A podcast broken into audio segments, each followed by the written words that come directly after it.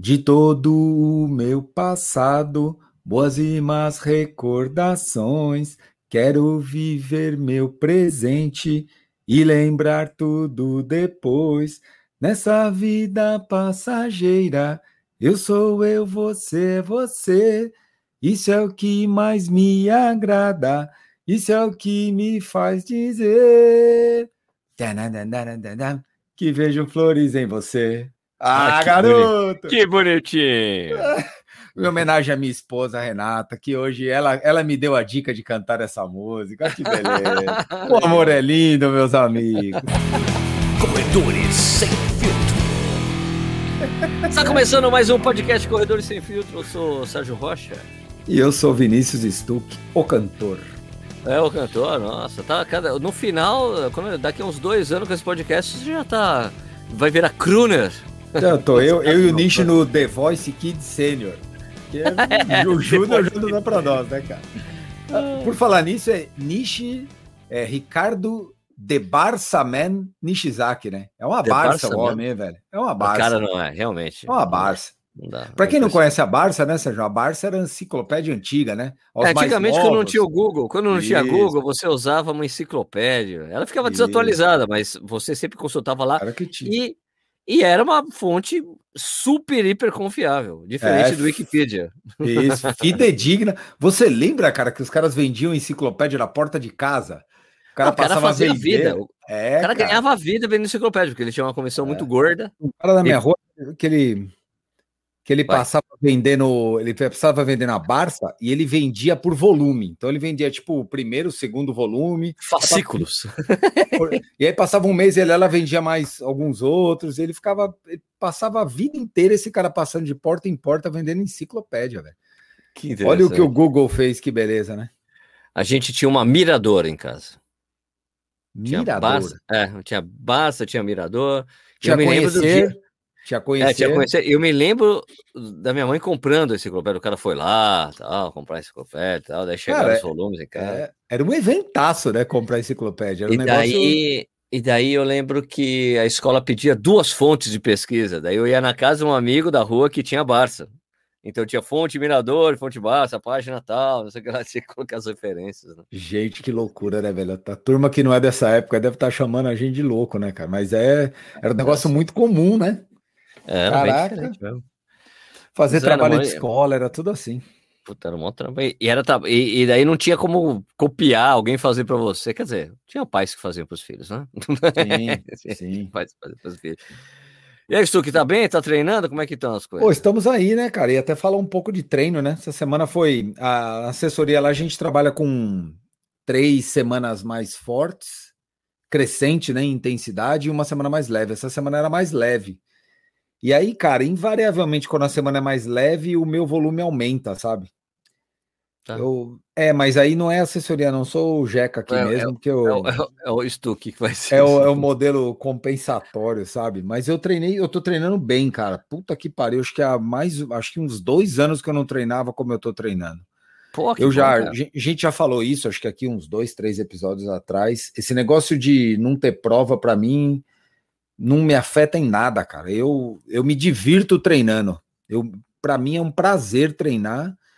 E eu gosto de olhar a planilha assim, ver o que veio, dar uma olhada, falar, pô, esse dia vai ser mais legal, esse dia vai ser mais chato. Por exemplo, essa semana eu tenho um treino, cara, que foi o primeiro treino que eu fiz na minha história, assim, ó, como corredor, que eu lembro. Você fala, primeira vez que você recebeu um treino de um cara, qual foi o primeiro treino que você teve? Eu lembro que foi esse treino que eu vou fazer essa semana, que faz mais de 10 anos que eu não faço. Qual é? Que, aquele treino de pirâmide na pista. Pirâmide você faz na pista. 200, 200 400, 400, 600, 800, 1000, 1800, 600, 400, 200. Sobe e desce. Legal pra caralho. Sobe desce. Porra, eu, Intervalos eu variados? Intervalos Inter... variados. Intervalos variados. Eu adoro esse treino. Eu pô, sou apaixonado por ele, mas na assessoria o pessoal nunca passava, foi ficando eu até perguntei pro, pro cara que eu treino lá já há muito tempo, falei, pô, por que você não coloca isso aí e tal? É, me parece que, sei lá, na visão, na visão de alguns treinadores, isso ficou um pouco para trás. Eu não vejo isso como uma coisa comum. Talvez também pelo fato das pessoas não treinarem em pista, né? Treinarem muito em na tem rua. Razão, tem razão, não tem é essa possibilidade, né? É mais difícil, né? Porque isso aí fica. Você treinar isso aí na rua vai ficar totalmente no manual. Não é uma série programável de relógio. Você vai ter que fazer não. 100% no manual. E as pessoas têm um pouco de preguiça, de preguiça de deixar no manual. Eu já, particularmente, eu só trabalho com manual. E aí caiu essa semana, cara. Porra, eu já tô empolgadaço para fazer o treino, sabe? eu adoro, cara. E essa semana foi uma semana que passou, foi ótima. Foi um treino super bons assim. E o clima não tá, não tá muito bom em São Paulo para quem treina do meio do, do meio da tarde para frente, né? Porque tá, tá esquentando. Sim. O frio, o frio deu uma folga pra gente aqui. Mas para quem treina de manhã tá uma belezura, né, cara? Tá uma delícia treinar de manhã. Sábado eu fui treinar era cedo, não muito cedo, né? Umas 8, 8 e meia. Puta, uma delícia. tá bom mesmo treinar. Tá bom. Essa, Essa é... semana, ó, hoje, hoje eu treinei, hoje, domingo. Coisa rara, hein? Raro eu treinar de muito raro. Mas como a minha esposa trabalha amanhã, no, ela vai, ela sai de casa. E aí eu tenho que pegar minha filha na escola, eu tenho uma reunião no final da tarde. Amanhã provavelmente eu vou pular. Eu falei, quer saber? Eu vou fazer hoje e amanhã eu folgo.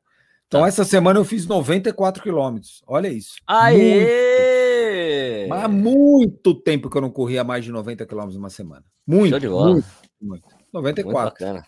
Muito bacana. Tira a intensidade e fica mais fácil, né? Engraçado. Sim, sim, sim. bem mais fácil. Sim, sim.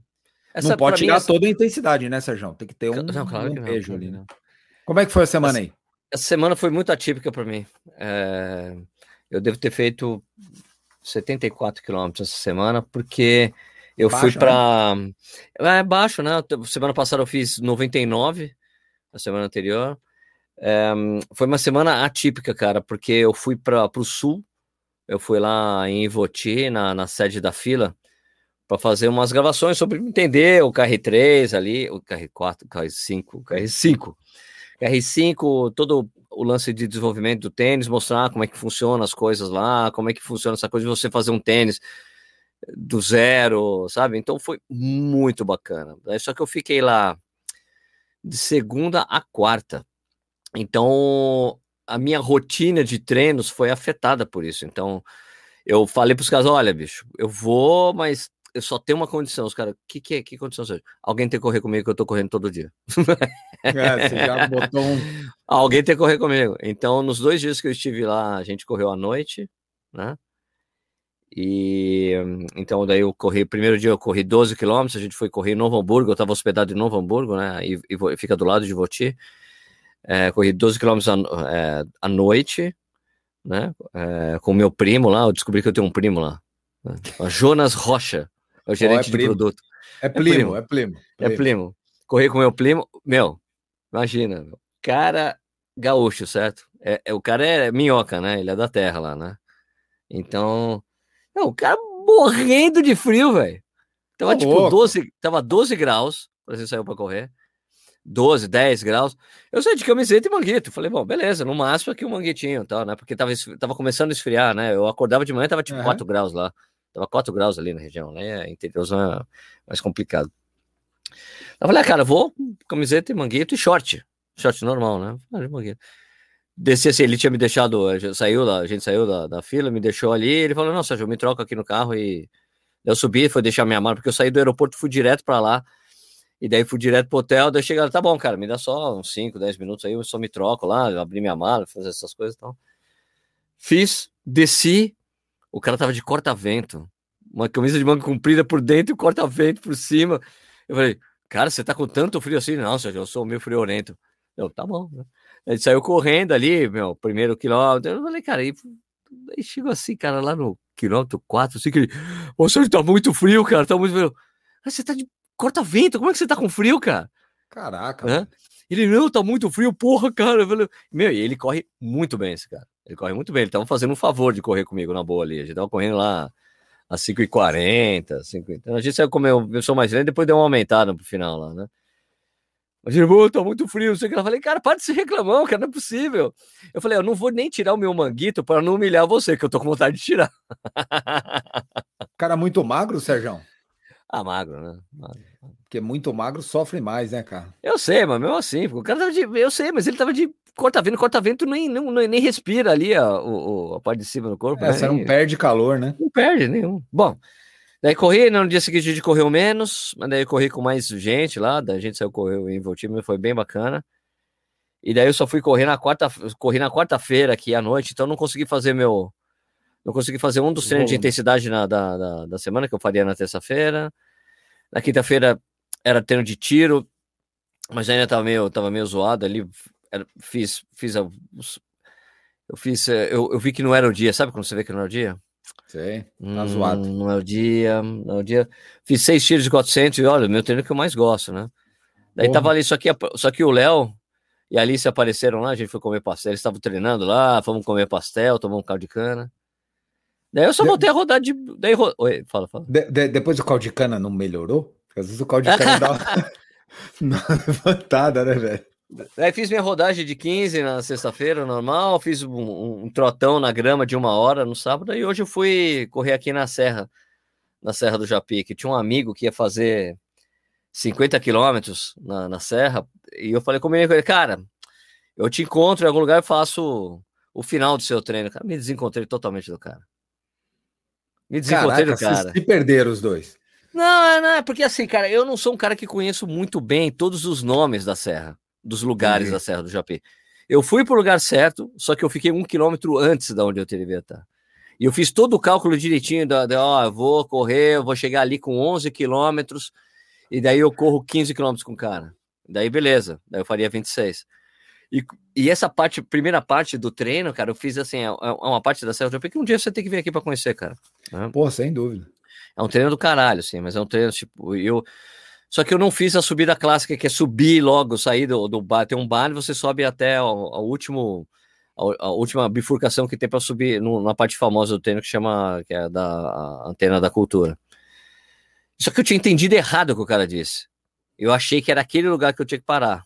Então eu falei, bom, beleza. Como eu sei que saindo do, do bar até ali são seis quilômetros, eu vou fazer cinco antes de subir. Daí eu fiz cinco antes, só que daí eu fui para um lugar que eu tinha esquecido que também tinha uma altimetria super foda. Mas fui. Fui, fiz o cincão, subi a serra, cheguei lá. Beleza, cheguei no horário. Beleza, 10 horas. Cadê o cara? Cadê o cara? Falei, cara, tô achando que eu errei. Daí chegou um ciclista ali. Fala, aqui não é a entrada do Falcão, cara? Não, aí o Pinheirinho. Eu falei, puta que eu pariu, me fudi. Tá, merda. Caralho, não, Falcão é ali, ó, pra cima, um quilômetro pra cima. Caralho, fudeu. Daí eu me perdi, daí não deu. Daí eu falei, cara, então eu vou. De... Ele... É, o plano dele era subir o Pinheirinho. Então eu falei, ah, então vou descer. Vou descer o Pinheirinho. Né? Vou descer o Pinheirinho pra encontrar com o cara. Daí eu comecei a descer, tchan, tchan, tchan, tchan, tchan, tchan. Só que, meu, essa descida aí fazia tempo que eu não fazia. E ela tem muito, ela, ela desce muito forte. Eu falei, cara, tô fudido na hora de voltar. Daí eu falei, quer saber uma coisa? Eu vou desencanar, vou de boa. Daí eu desci dois quilômetros um pouquinho, falei, cara, não vai dar, não vou encontrar com o cara. Eu acho que tô errado de qualquer maneira. Só que eu cheguei até uma cachoeira clássica que tem ali, então. Voltei uma cachoeira que o Nishi já foi. Daí eu subi de novo, daí eu subi a pé, subi andando mesmo, foda-se. E falei, bom, beleza, vou, me desencontrei, vou descer. Daí quando eu tava descendo, passa o carro com o cara e o treinador dele, é, pô, e eu já tinha trocado ele. Falei, cara, me desculpa, mano. Daí ele, ele tinha falou, deu um lance no joelho dele, ele parou um pouco antes, parou com 40 e poucos quilômetros, né? Caraca, é. quilômetro. Eu falei, pô, Sérgio, daí o cara, os caras, Sérgio, e aí, falta quanto? Falei, quer entrar no carro? Ah, vamos aí, vai. Faltava tipo mais 5 quilômetros ali para voltar ali, já tava tudo zoado, já tava, já tinha perdido o tesão do treino, sabe? Sabe quando você é, perde o tesão? Porque eu, eu, tinha, eu tinha programado meu treino para ajudar o cara, não consegui ajudar. Eu já fui lá para subir cá, você não quer saber uma coisa. Pior que. Ah, vai. É, é esse tipo de coisa que acontece quando você não tem prova. Porque se você tem uma prova, você ia fazer isso aí na marra, o treino. Ah, Mas aí agora, você ia fazer de qualquer jeito. Agora, como você não tem prova, como a gente não tem prova, né? Quando acontece um negócio desse muito absurdo no meio, você fala: ah, quer saber, cara? Agora também é hora de eu perder. Não vai mudar nada a regra. De, se de é, quantos treinos no ano? 157 dois, eu é, fiz é, até agora. Dois, três darem errado, não é isso que muda a ah, regra. Ah, de jogo. boa, de boa. Lógico, não muda nada. Mas eu vou te falar, cara, esses 11 quilômetros aí, 450 de altimetria oh, tá acumulada. Os caras não estavam, caralho, Sérgio, você subiu pra casa. Eu falei, pois é. Pô, mas ó, meu orgulho. Vocês estão virando bode, velho.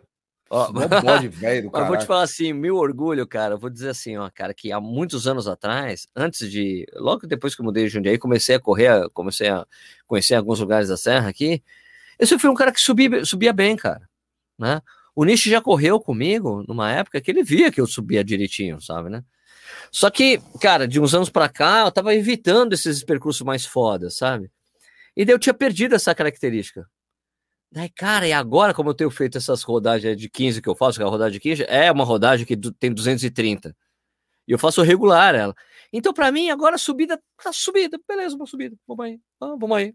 Subir. E eu subo. E tô subindo super bem. Então, para mim, foi legal esses, esses 11 quilômetros aí, com 450, que eu subi correndo. Tudo bem, tem uns lugares ali que você que o ritmo cai um pouco, porque realmente é muito inclinado, mas eu Normal. não parei. Foi, e eu fiz sem andar o tempo todo, eu não parei ali nem para tirar foto, porque tem uns lugares muito bonitos lá. Né? Falei, pô, eu cheguei ali em cima e falei, cara, Sérgio, que porra, que legal. Lógico, eu tô mais leve, ajuda, mas eu tô bem treinado. Eu falei, cara, e, e eu tava olhando no Strava, que você consegue ver o retrospecto de treino desde que você começou a registrar no Strava. Uhum. E eu tem uma escala lá de fitness que eles, que eles montam né? Uhum. De acordo com o seu treinamento, descanso, treinamento, descanso. E eu tô na minha maior, na minha, minha maior taxa de, desde que eu comecei a, a usar o Strava, né? E eu tive um pico muito bom né, em 2019, quando eu estava treinando, quando eu fiz o, o I-37 em Buenos Aires, eu estava num pico muito bom, né, de treinamento, foi que saiu aquele, que saiu um tempo bacana, que o Nish até falou, pô, Sérgio, desde que você começou o canal, você nunca tinha mais feito um tempo bom de meia, esse é um tempo bom de meia. Claro. Eu falei, é verdade, velho, é verdade. Né? Então, e falei, pô, você tem toda razão, gente.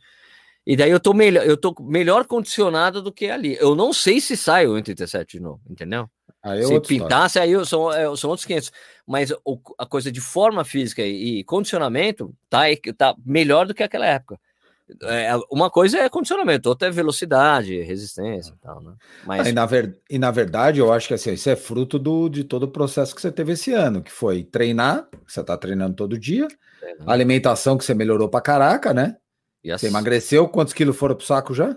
7, 8, tá variando entre 7 e 8, porque eu tô pesando entre 67 e 68, eu tava pesando Nossa. 75, velho. Se você comparar esse 68 com a época lá em 2019, quando você fez a meia, você deve estar uns 2, 3 mais baixo ainda, né? Quando eu fiz a meia, em 39, eu tava com 72. Então, cara, não tem como. É, é rece... A receita de bolo do corredor não é o TNX, o não sei das quantas, o cadarço, peso. agora que agora a moda é cadarço. Peso e treino. É, peso e treino. Peso e treino. Peso e treino. Peso e treino. O resto é tudo, é tudo coadjuvante. Tudo ajuda. Coisas. Tem três coisas, eu acho que essa, essa, essa, esses pilares. Tem o ah. pilar que o, que o, que o, Vamos ver se é o, que o Balu fala muito. E que você sabe, você sabe disso, é troca de calor. É isso aí, é isso aí. Troca de calor, é roupa para é você trocar calor. É isso aí. Ah, tipo assim, é isso aí. E você que gosta dos shorts que você chama de miranga. O short pode, pode, que tem, tem, é uma coisa que conta muito nesse coisa de troca de calor, né? Regata, né? Você é tá regata aí. no calor né? Você tá com short curto, né? A gente mora, vive num país tropical. É lógico que tem alguns lugares aqui do Brasil que que tem tem tem, tem temperaturas realmente frias, mas a, o resto do país não. A gente não. eu já quando eu falei, quando eu falo quando eu falo que que o Brasil tem frio amador, o pessoal, essa, essa, a exceção das pessoas que moram nesse lugar ficam indignados. Mas é, cara, quem já viajou para o exterior, quem já não. teve esse privilégio de viajar para o exterior, já corri com menos 5 no, no, Central Park, já corri mesmo né, no, no, uma meia maratona no, no, no Parque do, do, Glaciar, lá na Argentina, que é onde tem um Perito Moreno. Frio pra cacete lá também, frio, tava chovendo, nevou. Ali era frio de verdade, ali é um frio, frio, frio mesmo. Eu já, eu já corri em Londres, assim, é terrível, assim, aquele frio que corta. Aquele frio é. úmido que corta com vento. Cara, o vento. O vento é, é o maior problema, né? Isso que a gente aqui a gente às vezes não consegue, não põe na conta, né? Eu, eu lembro que eu, eu uma vez eu fui para a Suíça, cara. Também foi perto de uma prova, emendei, tive essa se tiver um dia essa oportunidade, vá, cara, porque é um país fora da curva, assim, de beleza, de.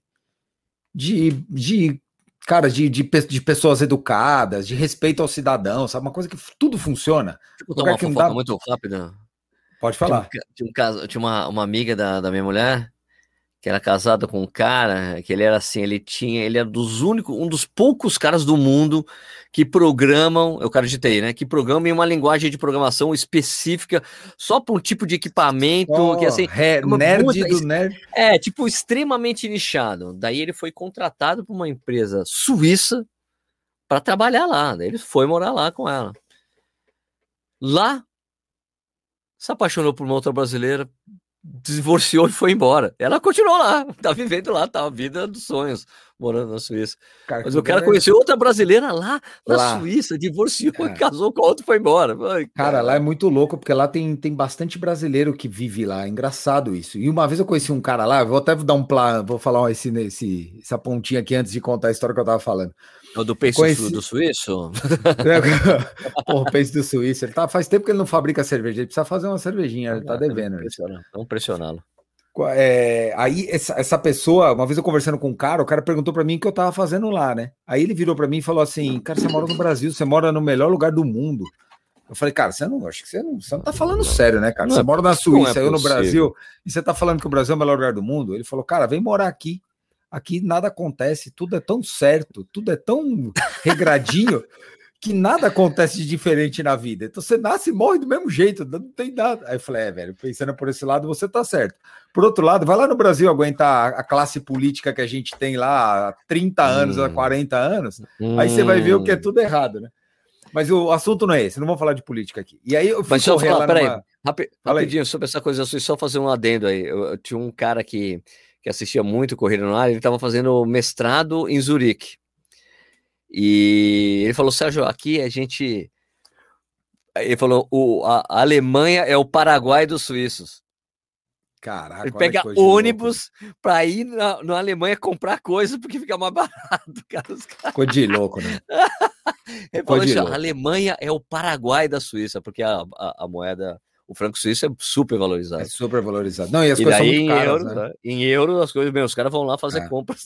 Não, e o custo é caro, né, Sérgio? Eu conheci uma, uma menina, uma brasileira que morava num restaurante, trabalhava num restaurante em Zurique. Zurique é uma das cidades mais caras sim, sim. do mundo, né? Da, da Europa. Então, onde é esse cara mais... fazia, onde o cara fazia o mestrado, Zurique. E ela falou para mim assim, ela falou, se você conhece alguém que mora e trabalha em Zurique, você pode ter certeza que o cara ganha muito bem, porque aqui para morar aqui precisa ganhar muito bem. Então, às vezes, a gente mora longe, vem de trem, porque o trem funciona super bem, ganha o salário em Zurique, que são maiores que os salários nos outros lugares, e vai morar tá. um pouco mais longe para ter uma qualidade de vida um pouco melhor. Porque é morar como aqui é o cara muito morar, difícil, muito caro. Como é, é, aquela coisa do pessoal que mora, por exemplo, aqui em Jundiaí, em Campinas, trabalha em São Paulo, mora em Vinhedo, é, trabalha em é São Paulo porque paga-se melhor em São Paulo do que isso, isso, nessas cidades. E aí o cara tá. mora mais longe. Mas enfim, eu lembro que a gente estava falando do frio, né? Eu fui, eu fiquei numa cidade alto, ficamos 1.400 metros, e eu corri a menos 4 graus lá, de camiseta e corta-vento e shorts, sem Pronto. sentir nada de frio, porque não ventava.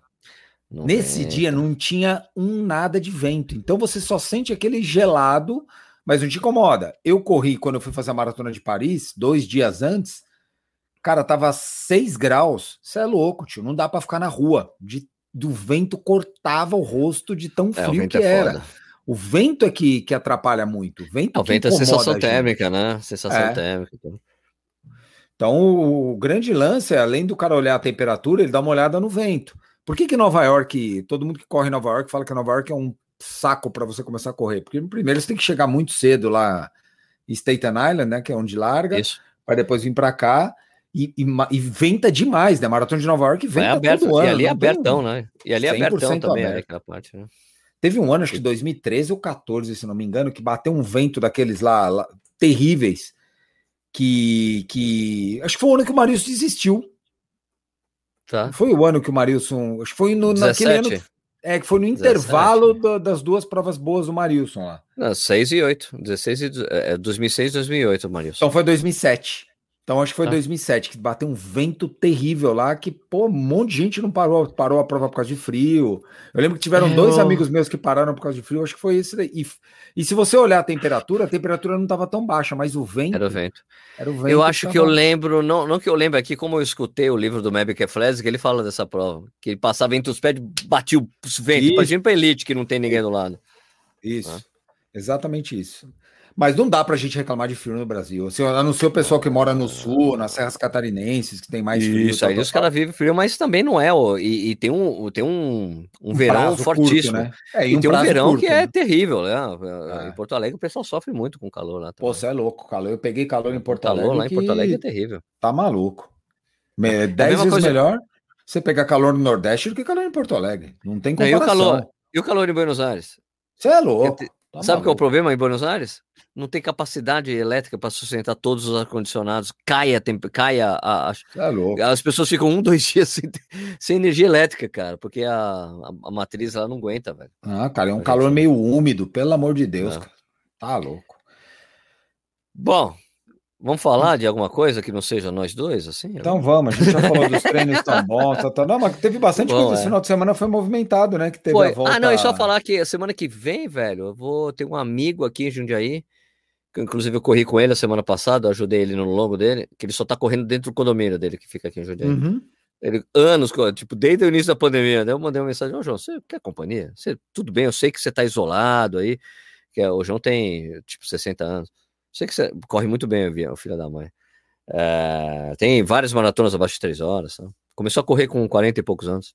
Porra. E ele tem uma, ele tem uma tradição de que sempre que ele faz aniversário, ele corre a distância do aniversário. Ele faz isso todos os anos. Pô, tá ficando difícil, hein, velho? Esse cara é, é doido, hein? Tá, mas ele faz. Então, daí é, eu ajudei ele no longo da, da, última semana. Inclusive, foi nesse longo com ele que ele falou: Nossa, agora vai fazer uma volta aqui, um loop que tem subida, tem uma subida mais forte. Eu falei, ah, de boa, de boa. Aí chegava no subir, pum, começava ele. Ó, oh, você tá subindo bem mesmo, você não, é papo seu, não. papo de bode. É, isso, isso daí é verdade, você tá subindo bem. Sabe? Bom, é, semana que vem, no domingo, ele vai fazer a Conrads Virtual. 90 quilômetros. Ah, legal, legal, legal. Daí eu falei, bom, João, eu venho aí nos fazer os últimos 30 com você. Aí não tem como eu errar, encontrar com o cara. Eu vou lá no, no condomínio dele, Caraca. na frente da casa dele, eu falei, eu te ajudo os últimos 30, vai, João. Eu chego aí, a gente só calcula o horário, eu chego antes, fico aí, e daí eu corro com vocês. Você sabe, você sabe que eu vi no podcast da semana passada, você falou uma frase lá que eu, cara, eu já falei essa frase um milhão de vezes, e ela bate muito, assim. Ah. Toda vez que eu vejo alguma coisa da, de, da Conrads, a largada, as pessoas contando, tal, tal, tal, eu, por mim dá uma vontade, velho, mas eu acho que é a prova que a vontade passa mais rápido da ah. história, assim, porque eu dou, horas depois eu já não tenho mais a vontade. Já passou. Ah, eu vou. Para mim, é aquela. Porque essa brincadeira que eu faço com a Conza é aquela brincadeira que, tipo, hoje em dia até. Hoje em dia, fazer esse tipo de brincadeira não dá mais. Mas eu vou citar aqui é. que quem, tipo, as mulheres que estiverem ouvindo o podcast, me perdoem, né? Mas os homens já escutaram uma vez isso. O cara fala: Nossa, que vontade de dar o cu. Passou. Passou. a coisa é, é, é uma piada Mas, masculina. É, é. é, piada muito masculina, me perdoe quem está é. escutando. Né? Hoje em dia a gente tem que falar assim. Mas a coisa da corrida é exatamente a mesma coisa.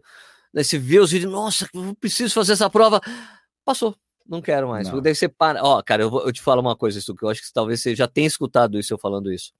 Mas eu tenho eu, é, duas vezes que eu fui para a, a, primeira vez que eu fui para os Estados Unidos é, foi quando eu trabalhava na revista Contra Relógio e a Puma ia lançar um tênis de corrida.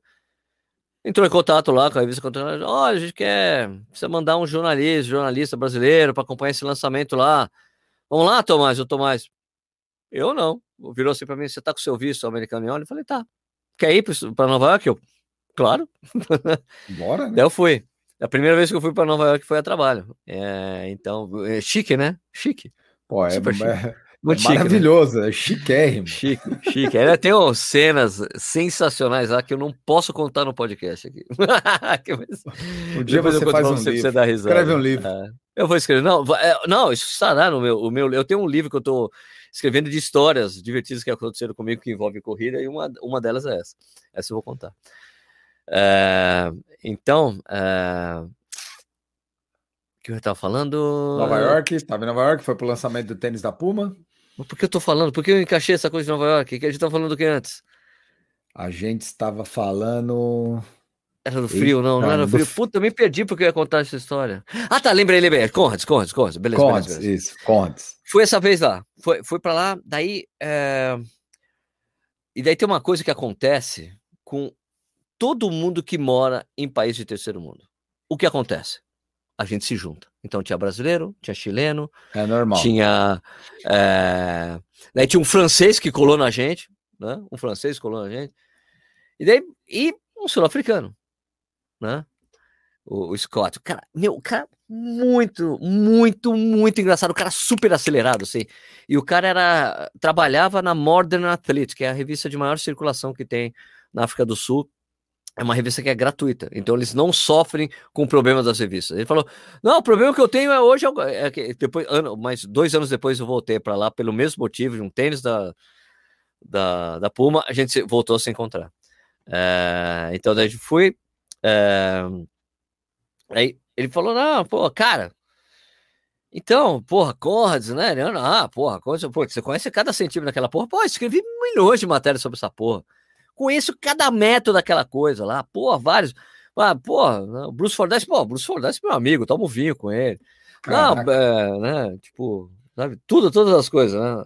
Daí, falei, tá, porra, e quantas vezes você já correu ele? Eu? Nunca, aquilo é uma loucura. aquilo é uma loucura, 90 quilômetros, nunca vou fazer. 80, não, não. Ele é um cara muito divertido, velho, muito divertido. E ele falava isso, não, nunca vou, nunca vou correr. Nunca vou correr, eu acho uma loucura aquela porra. E eu sou louco para poder. E a última e uma vez que eu não fui para dos esquemas da, da, Adidas que eu tava, que eu tinha que ir para Joanesburgo, para Rambage, Joanesburgo, eu mandei mensagem pelo, pelo Facebook, cara, tô indo para aí, tem alguma prova, tentando encontrar provas. Ele começou a me ajudar. Daí eu falei, então não, Sérgio, mas você tem que vir aqui para Cape Town. Né? Eu falei, não, cara, só vai dar para ir para Joanesburgo. Ele, mas Sérgio, eu falei, eu sei, é a mesma coisa de você vir para o Brasil e não ir para o é. Rio de Janeiro. Né? É eu sei, eu sei, eu sei, eu sei, é a mesma coisa. Mas é a capital financeira. São, eu fui para São Paulo da África do Sul, né? E não fui para o Rio de Janeiro, que é a parte mais bonita, a parte mais legal. É. E não pude encontrar com ele. Né? Mas ele, essa história dele, não, nem ferrando que eu vou correr essa porra. É uma loucura, cativa, conheço velho. tudo, mas eu não vou. Ele é amigo do Tinox, ele também. Cara, não cara, me é um cativa. Não me cativa, nunca me cativou. Eu tive alguns Eu tentei uma fizeram, vez, né? Eu lembro, eu tentei uma vez. Conhece a história. Não, mas aí puf, desisti, ah, não é para mim. Não, não me cativa. E depois o que aconteceu com o Adriano, porque eu peguei muito essa fase do Adriano, não sou amigo pessoal do Adriano, mas eu, eu lembro muito do antes e depois do Adriano, das duas participações dele na Conrads. E, e o Adriano mudou muito, né, cara? Muito. Ele mesmo falou pra gente lá no Corrida no Ar ao Vivo, naquela acabou, participação, que ela acabou a carreira, abreviou a carreira dele por conta do, do treinamento, do processo como um todo, né? Então, para mim, não me cativa. Me cativa a Two Oceans. A Two Oceans é uma prova que me cativa. 56, que... não, porque a Two Oceans é. Já várias pessoas falaram para mim que já correram a Two Oceans. Cara, é um treino para maratona com mais volume. É, a, a Two é, Oceans me, me, me, cativa, cara, porque eu acho que deve ser uma prova bonita, acho que é um, um, um mote bacana, assim. Eu, eu iria, a Two Oceans eu iria. Agora, a Conrads, cara, olha. Eu vou ter que mudar muito para poder encarar uma prova dessa. Eu respeito eu todos com... que vão, mas eu não, não, não me pega, não. Eu tô com um problema agora que eu tô escutando, é que eu já falei algumas vezes aqui, né? Que eu escuto audiobooks Audios. quando eu corro. E o problema para mim nesse momento é que eu tô ouvindo The Rise of Ultra Runners do Ed Haran Finn, que é o cara que escreveu Correndo com os Kenianos, correu sobre falou esse, é assim, esse cara é jornalista desse sangue mesmo, sangue, tipo, o cara Vou escrever sobre os quenianos. Foi morar no Quênia, correndo com os caras. Vou, quero falar sobre o lance do Zeikiden no Japão. Foi morar no Vou Japão. lá. Né? E agora, cara, quero ver essa coisa de ultramaratona. Começou a fazer ultramaratona. É um cara que vive as coisas. É aquela coisa que o, que o Balu fala, né? Do skin the game. Skin the game. Para falar, eu tenho que ter, viver essa coisa. Que é o livro que eu, que eu ouvi ali do também do Out of Thin Air, o cara falando sobre os, os etíopes, né? O cara morou um, o cara é antropólogo também, né, bicho? Então o cara foi, é, aí, é, um aí é melhor meio, ainda, né? Morou um ano e meio na Etiópia. Daí o cara, puta demais, para fazer, tipo, foi lá para fazer um trabalho e tudo mais, e escreveu um livro fantástico, maravilhoso, adorei ter lido. Um, ter ouvido, né? Então, para mim, agora o problema é desse Rise of Ultra Runner. Você começa a ficar com vontade de fazer as coisas. Não, não, não. E é lógico que ele escreve abreviando muito as provas, né? É das experiências. Não, de repente a gente tá no quilômetro 20, ah, depois do quilômetro 80. Eu falei, eu não vou cair nesse papo, não. É, mas o livro, mas é foda, porque o cara escreve muito bem. Eu tô escutando, é. e é ele que. E a parte bacana é que ele que tá lendo, né? Ele que lê o livro dele ali, o, o audiobook. É aquela história, né, Sérgio? Toda vez que você ouve um cara, um bom contador de história, contar alguma coisa, você fica com vontade, cara. Você ouve o Nato Amaral contar as experiências dele lá da o Brilho no olho. Brilho Porra, no você, olho. você vai querer fazer a prova amanhã. Você, amanhã você está inscrito. Só que, né, bicho, da, daí é o, o, processo. E o Nishi falou bem no último episódio lá que o, o processo é muito desgastante, né? Lógico que correr 90 quilômetros não é uma coisa natural da espécie, não é fácil, é duro pra cacete. Mas os meses de treinamento, puta merda, tá louco. É, é massacrante. Na... Outra coisa assim, com todo o respeito do mundo, tá? Aos cordeiros, com todo o respeito do mundo, do mundo mesmo. Adoro o Nato, adoro o Nicho, adoro muito, meu, muita gente que eu conheço correu a Condes, né?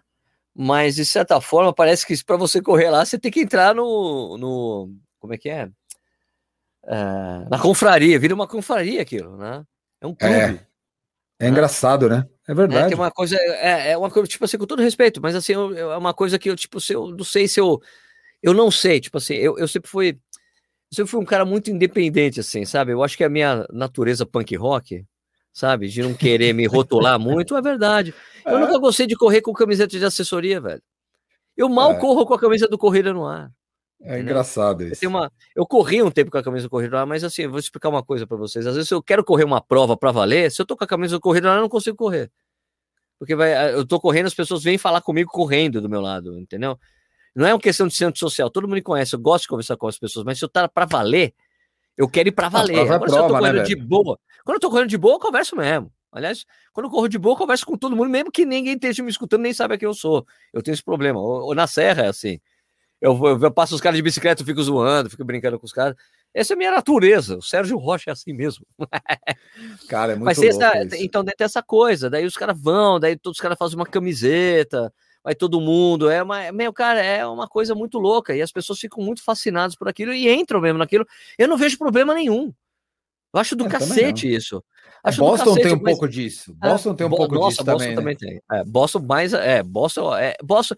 É, eu acho que são bem parecidos nisso, né? Tem até o grupo de WhatsApp dos caras que correm Boston, né? É, eu acho que tem uma diferença, assim, ó, porque. E, e, não tô falando que todo mundo é assim, muito pelo contrário, porque eu conheço muita gente que fez Boston que não é assim. Mas Boston, às vezes, para algumas pessoas, beira a arrogância. E isso para mim é um problema, é. entendeu? Às vezes o cara faz Boston e ele começa a se achar é mais que mais que o ser, ele é o ser do universo, né?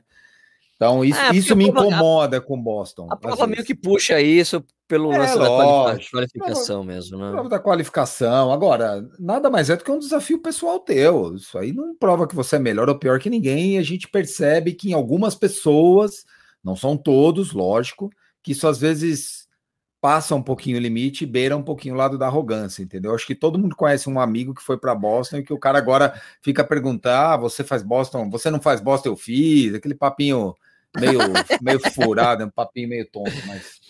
A Conrad tem né? um pouco disso para algumas pessoas. O Nish ficou me enchendo muito o saco. Do, ele tentou. O Nish tentou ficar me enchendo o saco com a Conrad, quando o negócio de ter desistido. Só que o problema é que eu não tô nem aí, eu desisti mesmo, foda-se, não vou fazer. Ah, não, ele falou dele, daí ele desistiu quando ele viu que não me incomoda, né? Tem até uma época que o Michael é, ficou assim, olha aqui minha medalha, cara, aqui Sérgio Chupa, eu, cara, eu não, não tenho inveja da Conrad, eu acho, tipo, o, o, fato de eu trabalhar com corrida há muitos anos e ter visto muita coisa acontecer, de muita gente fazendo muitas provas, eu, eu é, não é que eu perco, perdi a sensibilidade, mas assim, é que eu, tipo, eu tenho um, é um filtro, como é que eu posso dizer isso sem ser é, sem ser desrespeitoso com ninguém. Sem ser frio. É, assim, tipo, cara, ó, uma coisa que a gente que eu aprendi muito ah. na conta relógio, trabalhei oito anos na conta relógio, assim, é que sempre pintava aquelas cartas ali, tipo, de cara, olha, eu perdi 60 quilos, estou correndo assim, assim, assado. Daí eu, eu falei, pô, mas isso aqui não é legal ali. Sérgio, a gente recebe disso, meu, 50 por mês de pessoas assim, que é muito legal mesmo que as pessoas se superam e fazem essas é. coisas, entendeu? E a mesma coisa com Boston, né? É, é. Tinha uma pessoa que foi escrever uma vez ali pra gente sobre Boston, legal, mas eh, de certa forma, o, o, o Tomás assim, não, por que esse cara tá insistindo tanto que a gente tem que fazer mais sobre o que, que ele quer? Ele quer confete, o que, que a gente acha que ele é o, o maioral? eu tenho tanto cara que eu conheço que não tem um tostão no bolso para correr Boston e corre muito mais, corre, tem tempos melhores até, né? É. Eu já é. vi, uma vez, uma vez eu brinquei com o Lelo, quando me apresentaram o Lelo, né? O Lelo já era o Lelo do livro do Sérgio Xavier, né? Uhum. E me apresentaram, pô, o Lelo, puta cara legal pra caralho, puta cara gente boa. Né? Gente boa pra cacete. E daí, pô, Sérgio, isso aqui é o Lelo, tal. Tá? Legal. Eu quero ver esse tempo que você faz aqui no Brasil só faz na gringa, quero ver, vai lá, vai, zoando, vai nas cataratas fazer esse tempo que você faz lá, brother. É Porque Paulo. eu vi, cara, eu vi isso, eu, eu, me lembro de até acompanhar uma vez a, a maratona de, de Foz, e era revoltante, velho. Porque eu fui, vi no percurso todo, acompanhei, e depois você via os caras amadores, você vê que não era profissional, não era nem Rafa Elite. Quanto tempo você fez? Eu fiz 12h40. Meu, vai tomar no cu. Como assim você fez 2h40 esse percurso aqui, velho? Os caras, não, normal, eu faço até 2 horas e meia quando eu entro prova, sabe? Eu achei, porra, é, é impressionante. Cheio, e, e, aqui um cara em Jundiaí, ele falou, pô, me qualifiquei para Boston, mas não tem condição não, fui ver quanto custa ir para esse lugar. Então, é, uma coisa que o Felipe conversou muito comigo, o Felipe Aracal, que já participou, inclusive, do Corrida na Hora ao vivo, ele falou, olha, Sérgio, a, a qualificação para Boston não é o tempo de prova, não. É uma qualificação social, financeira, para brasileiro poder ir. Sem dúvida. Né? Em geral, porque, sim. Porque Boston, não é, eu até brinco, né? Boston é a Nova Inglaterra, né? Que é ali para os Estados Unidos, né? O está, é, a Nova Inglaterra, é, região, né? Nova, isso, Nova Inglaterra mesmo. É caro pra sim. cacete a cidade. É caro hospedagem, é caro, tipo, quem consegue ficar na. Tem uns caras que conseguem ficar naquele hostel que todo mundo usa ali e tal, né? Que alguns corredores fazem. Mas, mano, é, é, é caro. É uma cidade que tem um custo, é muito caro. custo de vida muito alto. E tem poucos hotéis baratos na região. É tudo muito caro. Você tem que tem. ficar na, na, tem que ficar longe. E a demanda é alta né? na época da prova, né? Demanda muito alta, fica difícil você conseguir porque vai muita gente para a cidade é caro, mesmo. É caro. Né? Então, é, tem, tem um nivelamento socioeconômico. Então, quando o cara vem com, com isso, assim, é porque eu já fiz Boston. Você tem dinheiro para fazer, né? Porque tem vários caras que têm é, e não conseguem ir. Né? E eu falo assim, eu falei, e, é lógico que muitas vezes, aliás, como aqui é um podcast, as pessoas às vezes nem podem comentar direito, né? Quando você tem um podcast, fazer uns comentários. É. Os caras têm certeza, ah, o Sérgio tá falando se ele nunca teve isso para Boston. Não, não teve, não consegui mesmo. Quem sabe eu consigo um dia. Mas eu, eu falo assim, um dia eu quero conseguir, só para conseguir e não ir.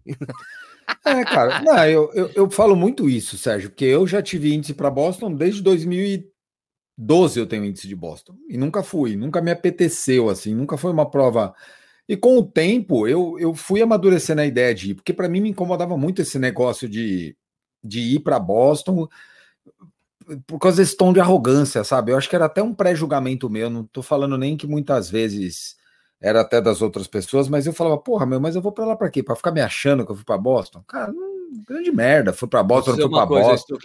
Eu que eu fui para Boston acompanhar. É uma puta atmosfera Então, foda. aí eu, eu, penso nisso, Sérgio. Sabe por quê? Porque eu fiz, eu, eu fiz o Ironman do Havaí. E é a mesma coisa, cara. O Ironman é, do Havaí pro triatleta é o Boston pro maratonista. É a meta. É a meta. E eu vou dizer para você que, na minha visão, o Ironman do Havaí é mais exclusivo ainda, porque você tá falando de 2 mil atletas, tá falando de 1.600 atletas, dois, agora acho que é 2.400, se eu não me engano. Não 30 mil, né? É, numa ilha, na, tudo bem, aí você vai ter que pegar o número de praticantes, tem uma conta aí que não dá pra gente fazer, mas numa ilha na PQP, 7 horas de fuso daqui, 36 horas de voo, que é mais, eu acho que a viagem, não sei se ela é mais cara que a viagem de Boston, eu acho que ela é mais barata, ou ela é pau a pau com a viagem de Boston, assim. Porque a hospedagem é. lá ainda você consegue baratear, o voo é um pouco mais caro, então tem algumas coisas. Tá. Mas eu, por exemplo, quando eu fui para o Aeromero Havaí, me incomodou, e aí é engraçado, cara, isso. E se você for perguntar para outras pessoas, você vai ouvir isso. É, principalmente com brasileiro, cara. Você via os, os triatletas brasileiros meio com uma soberba um pouco maior do que a média, sabe? Tipo, Engraçado, cara. Engraçado, eu não sei se isso é uma coisa da nossa, do nosso país, do nosso povo. É. Se a gente, pelas dificuldades que a gente passa no dia a dia, né? Pelas coisas que a gente. Aqui fazer esporte é tudo tão difícil que o cara que às vezes fica um pouquinho melhor, ele se acha um pouco mais. Pode ser que tenha essa relação mas a gente percebia isso, e não foi só eu que percebi, eu tenho vários caras que falaram para mim, inclusive atletas profissionais, que falaram, cara, uhum. não dá nem para ficar perto dos brasileiros lá em Kona, porque os caras são insuportáveis. Você entendeu? É um negócio engraçado. engraçado, cara. É, cara, e eu, eu, assim, tem uma coisa que eu tomo cuidado para quem me conhece, ou para quem me acompanha em rede social, cacete. Eu, cara, eu tomo o maior cuidado do mundo para não ser arrogante, porque eu odeio arrogância, eu não sou uma pessoa arrogante. Eu, eu tento ponderar minhas palavras para que eu não pareça ser arrogante, porque isso me incomoda, sabe? Eu não sou melhor que ninguém porque eu sou mais rápido. E não sou mesmo. Eu só corro mais rápido que você. Eu não sou melhor que você, não sou porra nenhuma. Isso para mim é muito claro porque eu comecei maratona correndo a 4h30. Eu fazia maratona para 4 horas e 31. E cheguei onde eu cheguei aos 2 e 33. Mas, cara, foi a minha jornada, a minha experiência, os meus 20 anos com isso. Isso não quer dizer que eu sou melhor do que um cara que há 20 anos corre a, a uma maratona sub 4 ou 4 e 15. Cara, o cara é corredor igual eu, mesma merda. Ele tem as prioridades dele, eu tive as minhas, eu tive as escolhas, ele teve as dele. Então, esse tom que tem das pessoas quando elas mudam, quando elas vão fazer uma prova dessa, é que me incomoda às vezes. E por isso é. que Boston nunca me pegou. Boston sempre, eu sempre fiquei assim, porque eu, eu era rodeado de gente que fez Boston, muitos muito humildes e alguns um pouco arrogantes. E aí eu ficava, pô, meu, fazer essa merda, vai tomar banho, não vou pra porra nenhuma pra Boston. E, só que agora, cara, eu tentei duas vezes e me ferrei as duas, né? Porque parece que a praga voltou para mim, né? Quando a pandemia eu estava inscrito, tomei, e na outra foi quando eu tive lá aquelas crises de ansiedade lá e não fui nenhuma das duas. Então agora vamos ver se eu tiro da frente um dia, porque eu também eu comecei a pensar, eu falei, todo mundo que vai, dos, das pessoas que eu, que, eu, que, que eu confronto, que são mais pé no chão, mais humildes, elas falam, cara, você não faz ideia do que é a atmosfera de Boston. É muito, é muito legal, é muito bacana. Pô, o traslado da prova lá para a vila, o clima, a Expo é legal, tudo é muito legal. A, a cidade meio que para. Expo maravilhosa. É. Não é que é meio que para, cara. Vou dizer uma coisa que eu aprendi lá.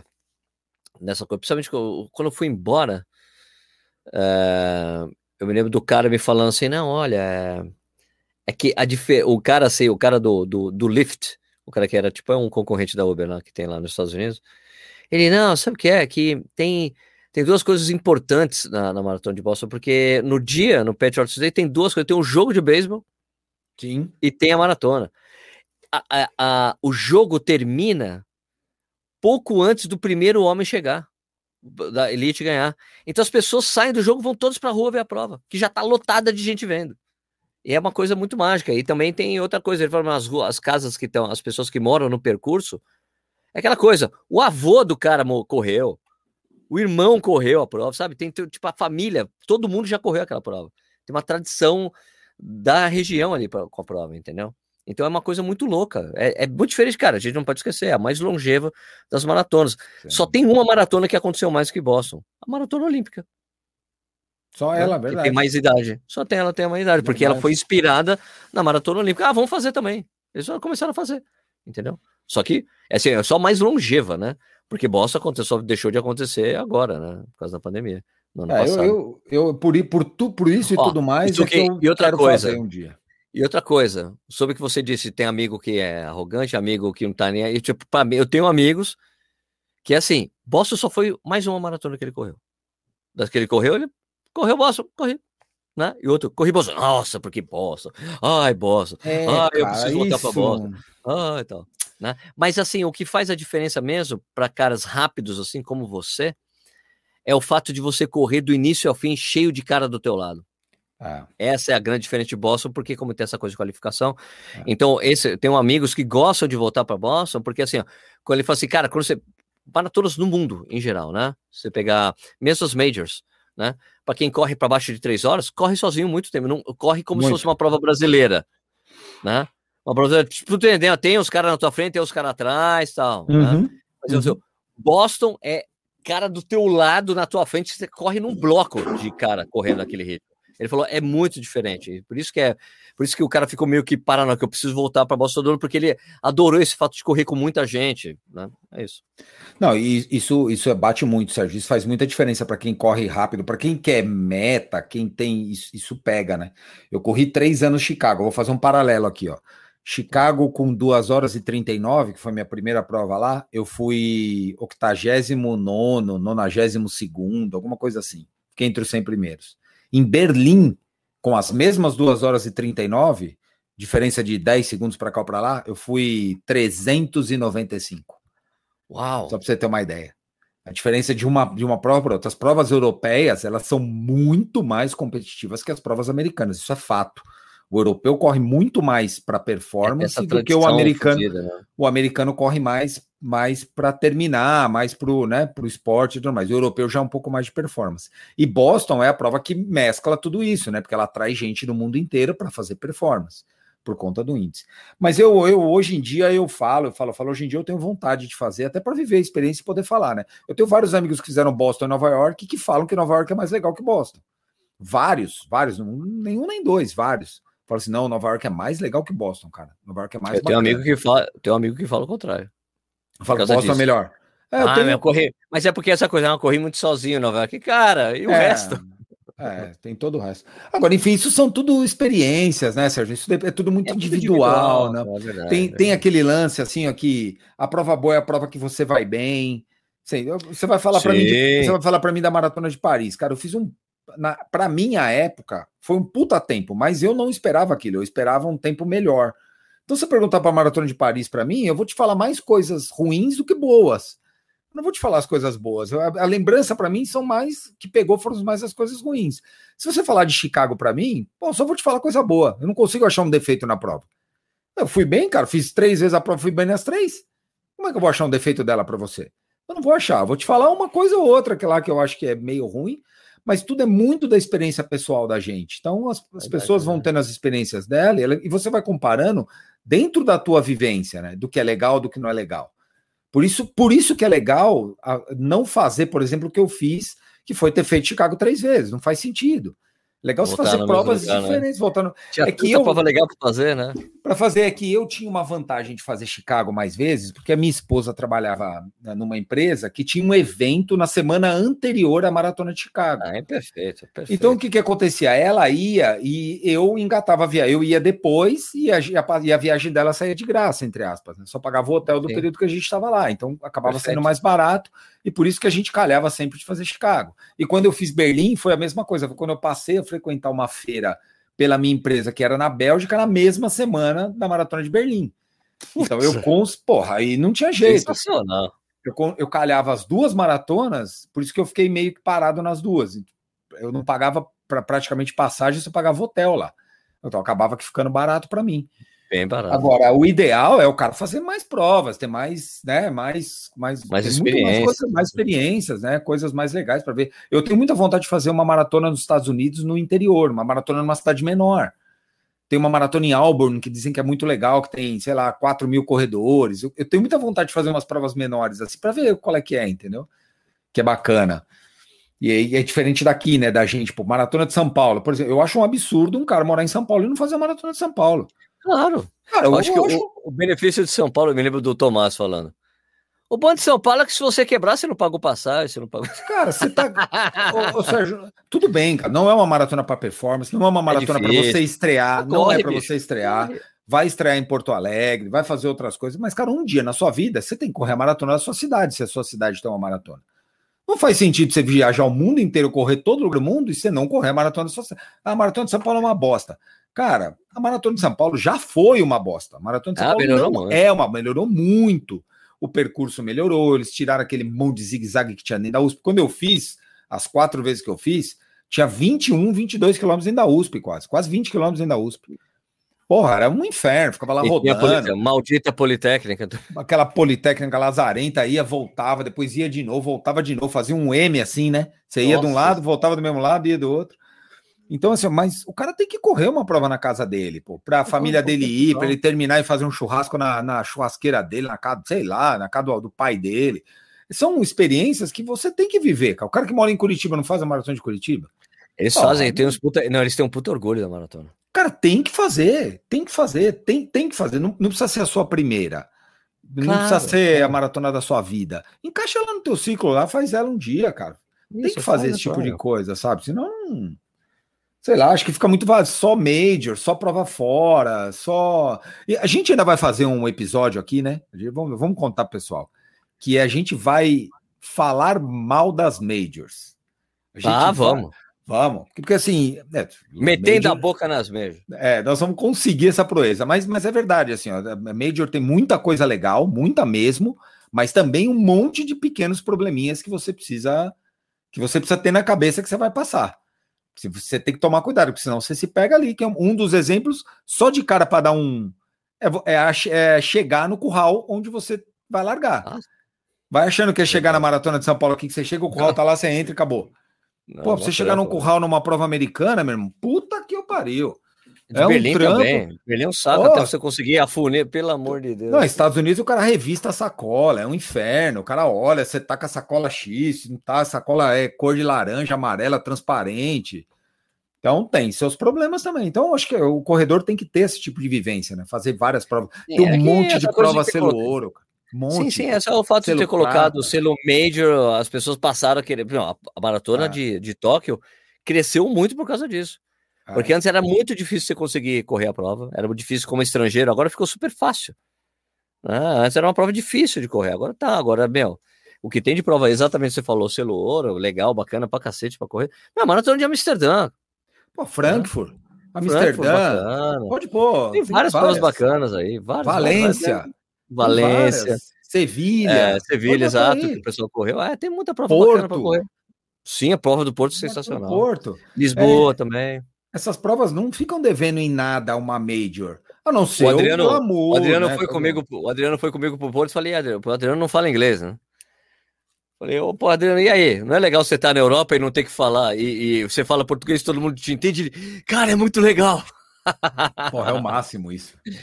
É muito, todo mundo te entende. Você Bom. pode até não entender o português por causa do sotaque e tal, mas o português te entende 100%. Você fala porque eles consomem muita cultura brasileira, estão acostumados com os brasileiros. Né? Sem dúvida. Cara, vamos falar logo de outras coisas que não seja a gente, de nossa opinião. Vamos é, falar cara, dessa semana muito louca que aconteceu. Vamos começar com o Mofara. Mofara. Puta, cara, esse cara é polêmico, hein, velho? Polêmico, na verdade, eu... acho que, não, acho que eu sou polêmico. Eu e você eu também. pensa mais ou menos igual. A eu gente também. não é mega fã dele, aí a gente acaba mexendo num, numa Mexe colmeia na... aí que o pessoal é. ataca, né? Mexemos nos brios da galera, assim, porque eu falei, é. poxa, eu falei, pô, eu acho que cara tava sem competir há quatro anos em. Ele, ele não perdia uma prova de 10 mil metros há 10 anos. 10 anos. Daí entrou numa prova, ele tava, quem todo mundo sabe, ele tava correndo maratona, decidiu abandonar a maratona, e decide voltar para os 10 mil metros para tentar de novo a chance nos Jogos Olímpicos. E agora, no caso, ele está com 38 anos. E, cara, é, o cara foi o oitavo colocado na prova. Era um campeonato, era tipo um campeonato inglês também, além de ser trials para você conseguir índice, né? Um trials britânico, né? Era um campeonato britânico. Ele não só foi oitavo colocado, como ele perdeu para outro britânico que chegou na frente dele, foi o campeão britânico dos 10 mil metros. Que, e o cara tem o índice, o cara conseguiu o índice em fevereiro. E o e, e 27 e 28 era um tempo que a gente sabe que o Mofara faria com. Mofara faria. Faria, faria com o pé nas costas. Né? É, porque ele tem 26, 26, 46, se eu não me engano, que ele tem nos 10 mil. E ele não conseguiu. É, ele tava, falou que estava bem treinado, mas falou que estava com uma dor esquisita ali no tornozelo. Ele falou: não quero dar desculpa nenhuma, mas estava uma dor aí de duas semanas para cá pegando e realmente no meio da prova foi quando pegou, mas ó, o que tinha era isso aí, então realmente eu acho ainda é, que nem o meu comentário foi esse, é tipo, cara, ele foi oitavo colocado e não conseguiu índice. Se o que, que seria pior, menos vergonhoso para ele, que, que eu falei com essas palavras, as pessoas, ah, que você falou vergonhoso, as pessoas ficaram revoltadas. Cara, todo mundo adulto, cara. Não, ninguém é criança aqui. É, né? Fala, ah, é vergonha. Mas assim, o que seria menos vergonhoso? Ele não conseguir o índice ou conseguir o índice e tomar um cacete da geração nova? Porque se ele ficou em oitavo colocado porque estava uma dor no tornozelo, imagina os caras correndo a prova para 26, que é o que vai acontecer realmente no, nos Jogos Bem Olímpicos, com o Joshua Cheptegei, o Jacob Kipling, são os caras que estão correndo assim absurdamente bem, numa geração nova muito forte que não vai deixar ele se impor na prova como ele sempre conseguiu. Não vão deixar. Não vão deixar. Eu, a minha opinião, Sérgio, e aí eu vou, vou tirar um pouco aqui o lado o lado de eu não gostar do atleta. Não é que eu não gosto do atleta, cara. Não vai com a cara. Pronto. É, eu acho ele meio mala. Eu acho ele meio mala e acho que ele não é.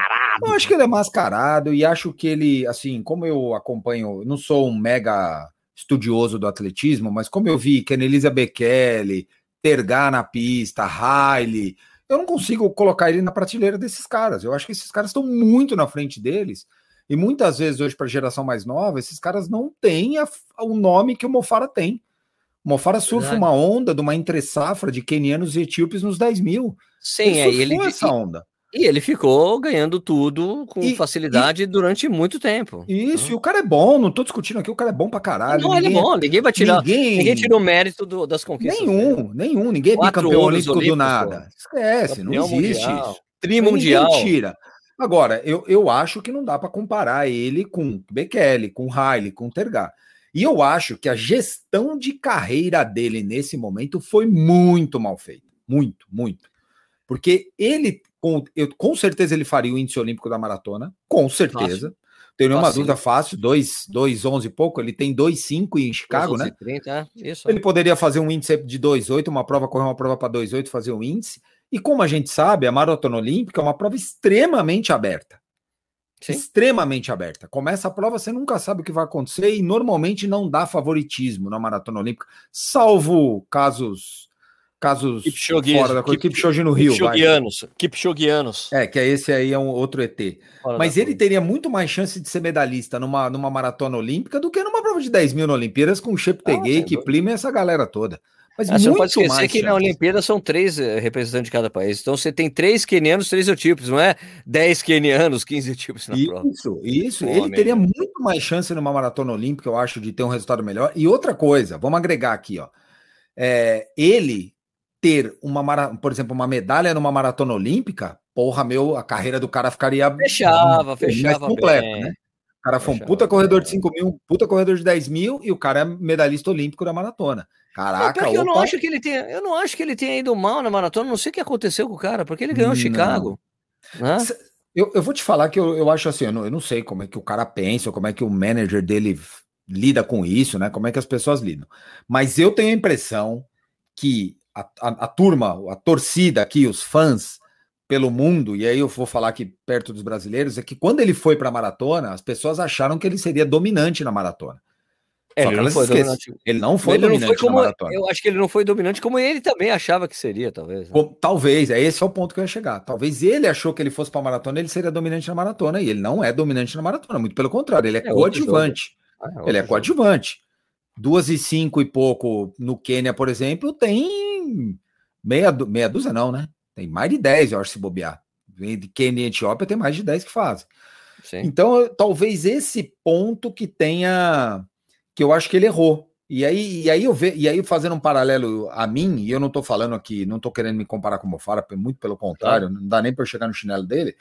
Mas, cara, quando você ficar mais velho, a coisa mais difícil que tem é você manter velocidade. Você vai ficando mais velho, você perde velocidade, você ganha outras habilidades, você ganha várias outras, mas velocidade para um cara igual ele, que treina há 20, 30 anos, não dá para ele ter a mesma velocidade que ele tinha com, com 28. Um, um cara não, não tem como, é fisiológico, não dá.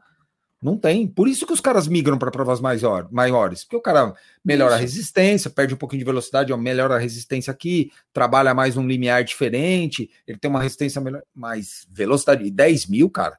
Sério, 10 mil com essa molecada nova aí, não tem estratégia, velho. Vai largar a maratona olímpica. Será que vai ter estratégia? Será que vai. Será que eles vão. Será que eles é. vão ficar rodando 1,7, 1,8 os 400 metros, 1,6? Porra, eu duvido muito, cara. Eu duvido. Ele devia ter voltado, ele devia ter continuado correndo a maratona e aprendendo mais sobre a maratona, mesmo com o sucesso, e escolher. E foi o que eu falei no meu post, pô, ele podia. Bem, a gente, o, o Tergar e o, o Haile, eles sabiam escolher provas. Não, o Haile foi correr Fukuoka. Né? Exatamente. O Tergar também corria outras provas, era embaixador de Milão. Era um cara tranquilo, dava para. O, o, o Mofara podia escolher umas provas que ele poderia ou ganhar ou chegar segunda ou terceira colocação, que não é nada de desonroso maratona. Ah, não, é uma boa dúvida. posição e ainda ia ter muito cachê de aparição, né? Só por estar ali e tal. E daí teve até um cara, é, você só pensa em dinheiro. Eu falei, você acha que ele não pensa em dinheiro, velho? Não, cara, ele tem que pensar em dinheiro, é a vida dele, cara. É a vida do cara. Ah, então, assim, a visão. Diferente a visão, de um atleta é. profissional do amador é pensar em dinheiro, cara. O cara tem que pensar em dinheiro. É o, é, o cara, cacete. O patrocínio, o cara pede, qualquer contrato de patrocínio tem ali, você precisa ser, é, precisa chegar entre top 5, top 10 de grandes maratonas para manter o contrato. A Nike tem umas cláusulas dessas, assim, que são talvez as mais leolinas, no caso, uhum. né? Mas eu acho isso, eu acho que ele leu errado esse movimento, realmente ele ia ser o... Daí os caras começam a me dar o exemplo do...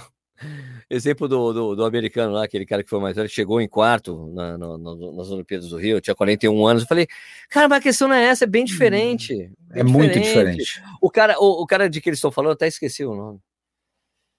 O, uh, putz, esqueci. É um cara que é conhecido por correr pouco volume de treino. É, a abordagem de treinamento dele é diferente de, dos kenianos em geral. O cara é keniano, naturalizado uh, americano e é um cara que corria, não corria todo o volume dos kenianos, não. Ele falou: ah, não, vou fazer isso aí. Eu descobri que eu conseguia fazer todos os resultados que eu queria sem, me, sem fazer um volume muito alto. E, eu, e preservou a carreira do cara gigante, assim, super carreira grande, longeva. O próprio Mebeke Flesy, que foi fazendo isso, ele foi começando a tirar, diminuir a quantidade de treinamento, é, para uma coisa mais é inteligente para ele conseguir continuar correndo.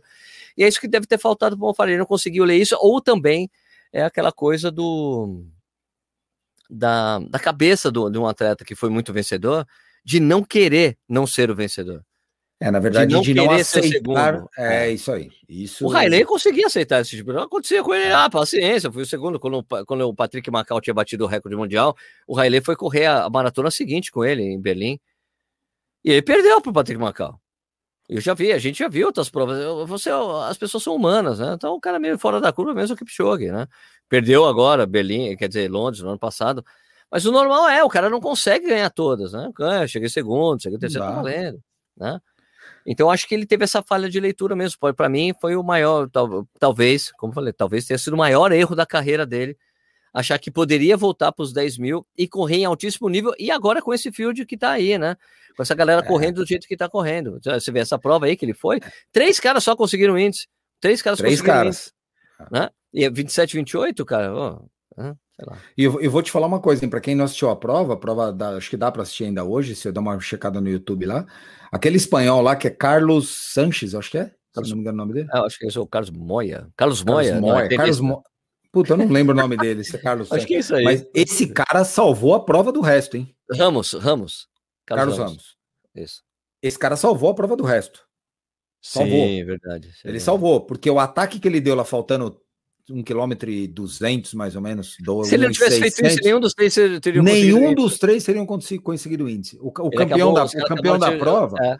Tiveram que fazer ele, força. Ele veio, ele veio perdendo segundo a cada 400 em todas as últimas 4, 5 voltas. Quando esse espanhol atacou, ele ele meio que foi junto. Falou, foi eu vou junto dos caras. Tá bom. Ah. E aí, aí o cara chegou nas últimas, na última volta, ele, ele cresceu, que é o que acontece normalmente, né? Ele cresceu e ele conseguiu fazer o índice e, inclusive, ganhar a prova. Mas achei que é... o cara ia chegar no cara ele ia pifar, nada, ele continuou e foi não, lá e ele ganhou a prova. Embora, velho, ganhou a prova. Mas, mas assim, ó, se, aquele, se aquele espanhol não tem aquela aquele ataque, se ele não ataca naquele momento, ninguém ia conseguir o índice.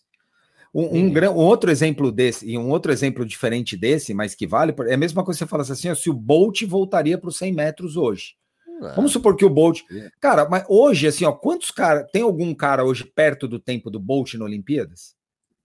Não, não, tem. É mais plausível o Bolt tentar voltar a correr 100 metros hoje do que o Mofara voltar para os 10 mil, que tem uma geração melhor que a dele. É, é esse é o ponto. Eu acho que o Bolt é, não é, voltaria o porque tem, é, o que tem a final... geração que tá, é, a geração que está aí é a geração é, é, uma geração que não existiu quando ele estava na pista. Esse é o ponto. É, a, é uma geração parecida com a geração lá do, do final dos anos 90 e início dos anos 2000 que foi a geração desses caras, onde tinha a briga do Tergar com o Riley, do Bekele, depois foi, foi essa turminha que gerou os 5, 10 mil, que depois migraram para a maratona, que o Mofara não pegou. E aí, assim, ó, fazendo um pouquinho de. me colocando no lugar do Mofara, isso talvez não tenha explorado o máximo talento dele. Porque a gente acompanhou as provas do Mofara na história dele como um todo, eram todas provas politicamente corretas até as duas últimas voltas, e um final de prova fortíssimo que, que ele tinha. Ninguém atacava ele. Ele não era um cara que tinha que ele tinha ataque no meio da prova, não tinha as, as pessoas, os caras tinham medo dele. E talvez por isso ele se escondia na prova, ficava ali ele, no meio. Ele ficava no meio porque ele sabia que final de prova era bom. E os caras tinham medo do final de prova dele, então ficava aquele joguinho meio meio de empurra de um lado e do outro. E cara, não, não tô tirando mérito do cara não, ele foi super inteligente. Mas claro. se ele tivesse, por exemplo, um cara que, que quisesse brigar com ele, ou que desse a cara a tapa com ele, talvez ele mesmo seria um atleta até mais rápido. Sim. Porque o cara ia forçar ele É, correr mais. Tenha, e porque, mesmo que ele ganhando a Olimpíada, Mundial, ele nunca chegou a tentar bater o recorde dos 5 e dos é, 10. É isso. É ele, não, ponto. não, tá muito longe, mas não precisa. Ele nunca tentou isso. Daí vai lá, o Jorge Cheptegei bate os 5 dos 10 do Bekele, assim, dá licença. É. E, e será que se não tivesse um Cheptegei na época dele, será que ele também não se forçaria a, a, a fazer Sim, mais? Opa, de, de, de, repente ele seria um atleta até melhor. Claro. Então, e, e lembrando um aqui, né? Bacana. Vamos lembrar de novo, porque senão daqui a pouco vão falar que nós estamos falando que o cara não corre nada. Nós estamos falando aqui de segundo por volta, nós estamos falando de coisa pequena. E, e, e, vale hoje ao contrário para ele, porque é, até agora, tirar um segundo por volta num cara de 38 anos não é a mesma coisa do que tirar um segundo por volta num cara de 28. É outro mundo, tio. Ou mais novo ainda. Ó, eu... Que nem, que nem o, o, o Jacob Kiplimo, tem 22 ó, anos. Mais, um, mais um, um exemplo do Marmitão aqui, ó. Marmitão aqui fazia, fazia 20 tiros de 400 para 1,13, 1,14 fácil.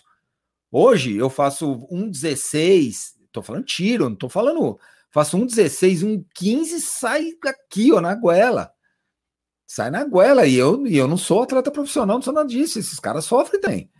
Então não é a mesma coisa, não dá para ponderar as coisas na mesma balança. Assim. Ele vai ter muito mais dificuldade hoje para baixar. Ah, ele pode conseguir o índice? Pode.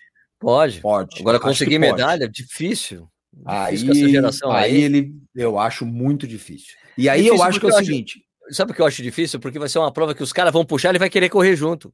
O que Plínio já cheguei, não vamos deixar para o final que ele ganha. ele vai tentar dúvida. ir atrás, aí daí, bicho, daí vai quebrar, não, queimar. Você vê, ele, ele correu 27, 50 e pouco agora, né? 27, 53. Agora, acho, só um detalhe, tá? Só um detalhe em defesa, em defesa do Mofá, é que no Rio de Janeiro o índice era 28. Era 28, isso. O índice, de, o índice caiu, isso, caiu 32 Foi, segundos, né? Ah, tiraram, arrancaram bastante. Era 28, mas é que. Por que eles fizeram isso? Tem muito nego correndo fácil. É, tinha muita gente. Daí eles abaixam para você qualificar. E era um tempo que, puto, pé nas costas. Mofara com pé nas costas faria. Faria. Em condições normais. Ele falou que tava, machucou ali e tal. Não, cara, eu, eu assim, ó, eu acho que ele é, um, ele é um cara muito bom. Ele vai ser lembrado eternamente por ter sido bicampeão olímpico, fato. Claro, mundial. Fato. Campeão mundial, bicampeão olímpico, tricampeão mundial, babá. Sir Mofara, isso aí para mim eu não levo em conta, porque isso é uma. É Sir Mo. É, isso aí, bicho, isso é uma coisa de inglês. A gente com inglês. Para inglês cara... ver, literalmente é, para inglês. Porra, uma coisa ser condecorado aqui no Brasil, o teu país te condecora, você é o melhor do país. Isso aí perante um um etíope ou um queniano, não dá para a gente levar em consideração. Desculpa. Claro. Sei lá, eu não levo no, no ponto, do, no lado esportivo da coisa. Acho que é uma representatividade dele como, como cidadão do país. Isso, como isso, como é um carregador é. da bandeira inglesa. Isso ele é, isso ele foi e, e foi lembrado por isso foi e tem o título. Mas eu, eu acho que ele não está na, na prateleira daqueles três lá, não. Eu acho ele muito bom, mas ele não. Eu também acho. Só que para mim cometeu um erro, devia ter continuado na maratona. Muito mais chance. Esse ano tava, ia correr bem até os 40, a prova ainda ali, e bem. Bom, aí tudo bem. E, decisão, e teria, né? e eu acho que ele teria mais chance de brigar por medalha na maratona que nos 10K. Isso aí para mim é. Sem dúvida fato, nenhuma. Fato, fato, fato, fato. E a Sifan Hassan, hein? Você é louco, né? Meu Caramba, Deus do céu. Para quem não sabe, né? Sifan Hassan, atleta etíope naturalizada é, holandesa, fez o estrago. Na, fez no... um strike. Um strike ela, em, em Rengelo, né? E, e, cara, Rengelo, que é palco do melhor tempo de 10 mil metros do Marilson, Rengelo, foi em Rengelo. Isso, verdade. Né? O recorde pessoal dele foi em Rengelo, uma prova muito forte. E daí, Camel, mina, ó, o recorde feminino dos 10 mil metros era 29 e 17 foi feito, foi, rolou na Olimpíada do Rio de Janeiro, né? com a Alman Ayana, que é etíope também. Quer dizer, é etíope, né? A, a Cifan não é. Isso. A Cifan foi lá, ó, lembrando, hein? 29 e 17. A Cifan Hassan fez 29 e 6. Tirou só 11 segundos. 11 segundos de uma é muita, é uma avenida, velho. É muita coisa. Você, a, a, gente 11 segundos, a gente não, a gente acha que é pouco, né? Mas 11 segundos na pista, na distância, dá quase 100 metros. Só para a gente ter uma ideia. Quase 100. Porque ela deve correr mais ou menos, sei lá, 15, 18 segundos mais ou menos o 100. Meu, ó, a, Quase coisa, a coisa importante é que nem os Pacers conseguiram ficar com ela. Pegou dois quilômetros com os Pacers, tchau, tchau que eu vou embora. Caraca, velho.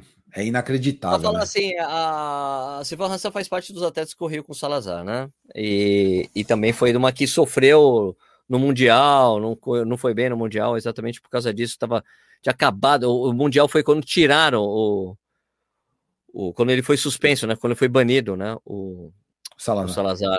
E ela faz parte dos atletas que, sofre, que tiveram. Foi um baque muito grande para vários atletas que treinavam com ele e acabaram não rendendo bem. Ela foi uma dessas, né?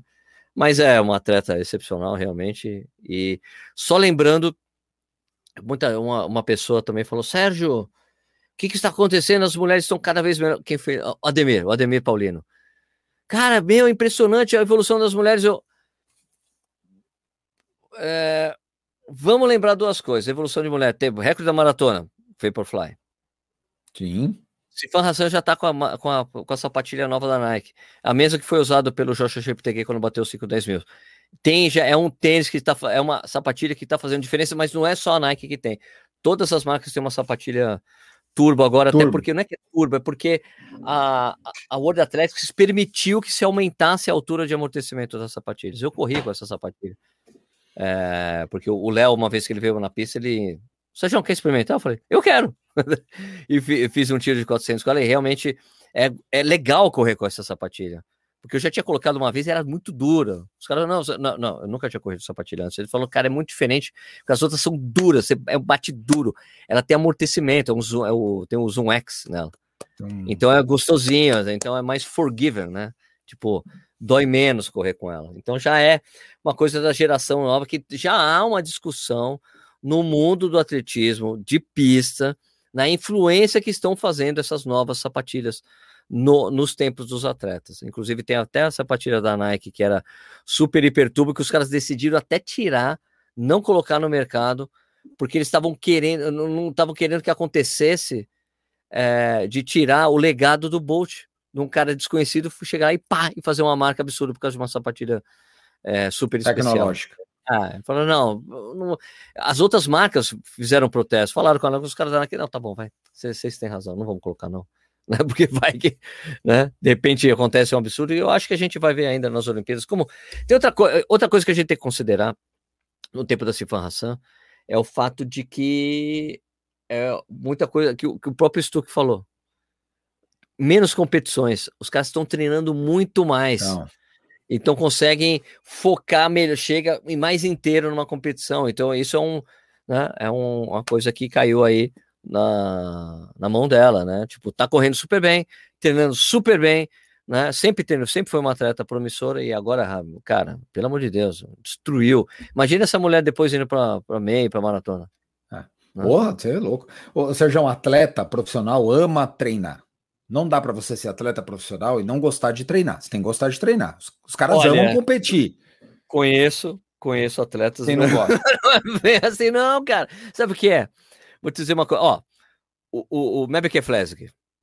Eu sei que ele ama correr. Ele fala no livro, tipo assim, ele, ele falou: mesmo aposentado eu não conseguia, eu saio todo dia para correr. Eu adoro, eu, porque eu ele gosto, vai. eu amo correr mas para muitos atletas, inclusive que eu conheci, é a profissão, é, é o jeito de encarar. De encarar é outro. É diferente, Isso. porque é uma pessoa assim, eu amo correr, eu vim aqui, porque o cara, meu, é todo. É diferente a relação. Não, é, é, é a mesma coisa. Eu conheço, conheço pessoas assim que viveram coisas assim, o meu sonho. Eu tinha um amigo, um amigo que era surfista. A gente trabalhava em diagramação de revista, essa coisa. O sonho dele era trabalhar na Fluir, óbvio. Claro. Foi trabalhar no Fluir, era péssimo. O, o ambiente de trabalho. Foi a maior decepção na vida dele. Com eu, tô, meu sonho, falou, meu, muito ruim, então, não era, não foi legal a minha experiência lá. Né? É, eu concordo contigo, eu, eu, concordo. Mas o que eu ia às chegar do ponto. Consegue, às vezes o cara consegue, meu, você tá ali, vamos lá, mas aí é a profissão, é paulada. É, não, é paulada. Tem, ama, eu... ama que, o cara que ama competir. Pô, eu tô te interrompendo pra cacete. Não, não, peraí. não. André Agassi. Sim. A, a frase. Ama competir. A frase dele com a Steph Graf. Você não tá entendendo, Steph. Eu odeio jogar tênis. Ela, mas quem não odeia? Porque é. é. que no caso deles foram criados por pais paranoicos que queriam que os filhos fossem campeões de tênis. Eles odeiam, mas esse cara, mas a sensação do ponto, daquele ponto perfeito que você ganha, aquilo é sensacional e eu amo Isso. Não, é, eu, tá coberto de razão. A maioria, a maioria, acho que é, talvez até a maioria seja assim. Mas o que eu falo desses caras é que eles estão sempre correndo atrás do rabo. Esses caras, os atletas em geral profissionais, eles estão sempre com uma prova encavalada na outra. Eles estão sempre fazendo escolhas. Sempre eles estão escolhendo. Ah, porque vai ter a maratona, então vamos encaixar essa aqui, aí encaixa a prova aqui. Principalmente os caras que não são do nível mais alto, que são os caras que têm que fazer dinheiro com, com prova. São os Sim. caras que têm que participar para ter cachê o caramba 4. E pela primeira vez na vida, esses caras estão há um ano e meio podendo, entre aspas, desenhar um ciclo perfeito. O treinador deve estar tá adorando. O treinador, imagina o treinador do cara. E o cara deve estar tá tirando o maior proveito possível dessa situação. Sei, é, é, esse é o ponto que eu, que, eu, que eu falo que ele. Não é que ele adora treinar, que o, o cara tem que gostar de treinar, tem que treinar. Agora ele está podendo treinar. Antigamente, muitas vezes, esse cara trabalhava com competição encavalada, ele tinha que fazer escolha, tal prova me dá mais grana, tal prova me dá menos grana, tal prova me dá mais visibilidade, tal prova não vai agregar nada para mim agora. Ele estava sempre fazendo isso. Hoje ele hoje ele está focado, principalmente esses caras que estão que já estão classificados para as Olimpíadas. Pô, pega, pega a periodização dessa turma que fez índice agora, vai ficar perfeita para os caras. Vai Sim. ficar perfeito. Isso se tiver cara, Olimpíada, né? Não vamos nem falar de, de se vai ter. Não, coisa... o pessoal lá falou que vai rolar. Tá feio, cara. Não, tá falaram que vai rolar. Falaram que vai rolar sem público, mas vai rolar, vai acontecer de qualquer jeito. Nossa, eu, eu, eu, eu, sou dos que acham que vai rolar, eu acho que vai rolar o de qualquer jeito. O que eu acho que não vai rolar é Copa América. Puta merda. Copa América tenho minhas dúvidas. Ave Maria. Mas teve 10 mil, 10 mil voluntários que pularam fora, né? Das Olimpíadas essa semana aqui. Jura? Ai, não vi isso. Ontem, acho que foi ontem a notícia. 10 mil Ai. voluntários abriram mão de, de, de participar. Tô fora. Eu não quero. fora, eu não, quero. quero. Então, sei lá. Não sei. Eu, eu acho que a pressão econômica vai, vai fazer o evento acontecer. Eu acho. Eles vão pôr o evento em pé, sem público, ah, do jeito que tiver. Eu acho que vai acontecer. acontecer. Tá muito tá muito em cima agora para você cancelar até. Eu acho que se tivesse que cancelar, cancelaria. Todo mundo já comprou passagem. As, é, eu acho que as coisas vão acontecer, sim. Mas, mas, vai, ser, mas... vai ser aquela coisa meio xoxa, né? Sem torcida. É, vai ser, vai ser no mínimo estranho, né? Porque imagina o cara correr uma prova, uma prova de 100 metros sem barulho. Porque a coisa mais legal final dos 100 olímpica. metros, final olímpica dos 100 metros, é aquele silêncio, o e silêncio, vai. né? Silêncio Depois aquele barulho. Imagina, os caras vão correndo, não tem nada, não tem barulho nenhum. Por falar em Olimpíada, só rapidamente, né? O Thiago André conseguiu, né, o Thiaguinho conseguiu o, o tempo olímpico para os 800. E é bem capaz ele vá para os 800 e 1500, porque o ranqueamento dele tá bom para os 1500. Pô, show de bola, né? A é. gente precisa ter mais gente. O atletismo. Ele que já de... foi, né? Ele já tinha ido no, é. nos 800 em, no Rio, né? É. E já tinha ido para os 1500 antes. Acho que, então, se a gente for falar em atletismo, as nossas duas maiores chances é Alisson e, e Martelo, né? Isso. É, qual é o nome do cara? Eu tinha até anotado outro dia. Não, tinha até respondido, cabeça, tinha até respondido no Instagram, né? Se eu, eu confio, se eu tenho. Eu falei, cara, eu acho que o Alisson consegue. Tem chance de medalha.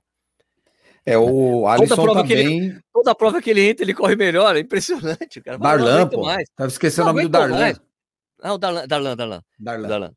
É toda prova que o cara entra. Não, a gente tem chance na marcha, não tem? Do, dos caras da marcha? O ah, não... o, o Caio, né? Caio Viana? É? Não, Caio Viana Isso, não. Caio Viana é meu amigo, pô.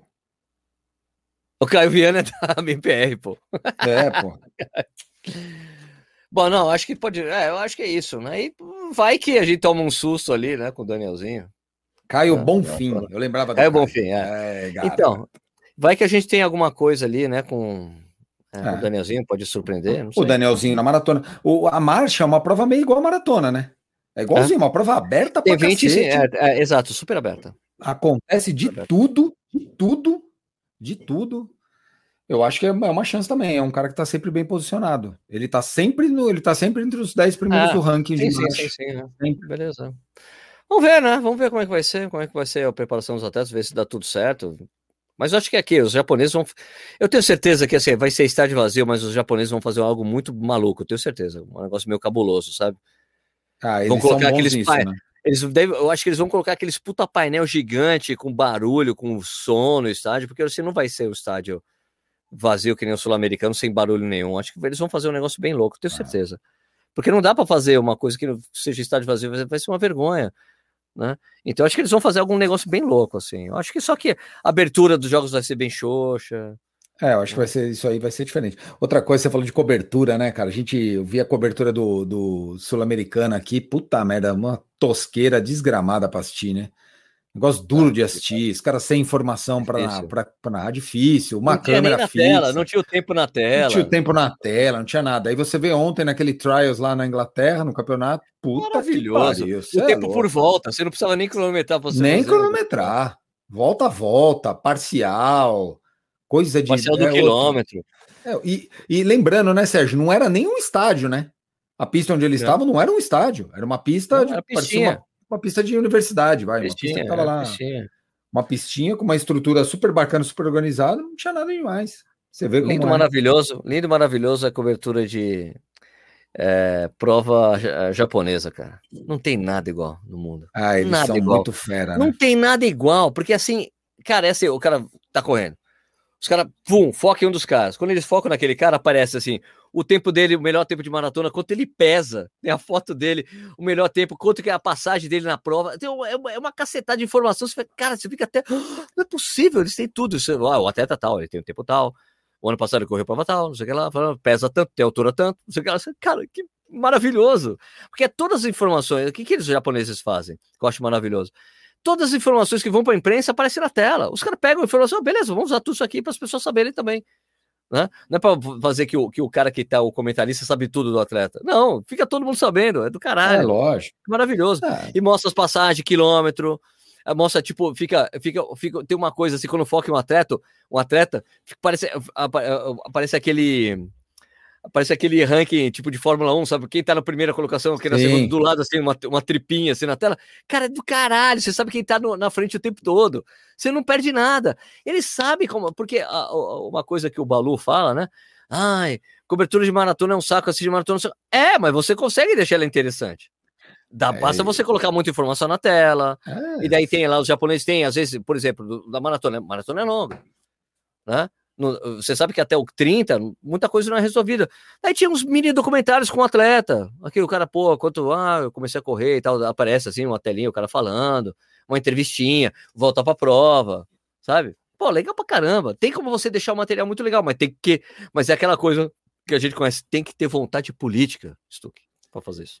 É, mas é verdade, cara. Porque aqui no Brasil a gente tem uma tendência de, de trazer tudo muito pro futebol, né? Então, o cara vai narrar uma aprovação, se houvesse, por exemplo, ele traz um narrador de futebol. Cara, o cara, o cara traz a mesmo ritmo da narração do futebol para para São Silvestre. Como se fosse, mano. Como se fosse um jogo de futebol. E não dá, caraca. Não, não dá para você ser assim. Um, grande exemplo que você me falou, que até um comentário do Everaldo Marques, do, do narrador, ele fala que a, o Tour de France é, é, é o esporte, o ciclismo, é um dos esportes mais difíceis de se narrar no mundo. O cara que vai narrar o Tour de France, ele narra vinte e tantos dias, 21 dias de prova, quatro, cinco horas por dia, por dia de prova.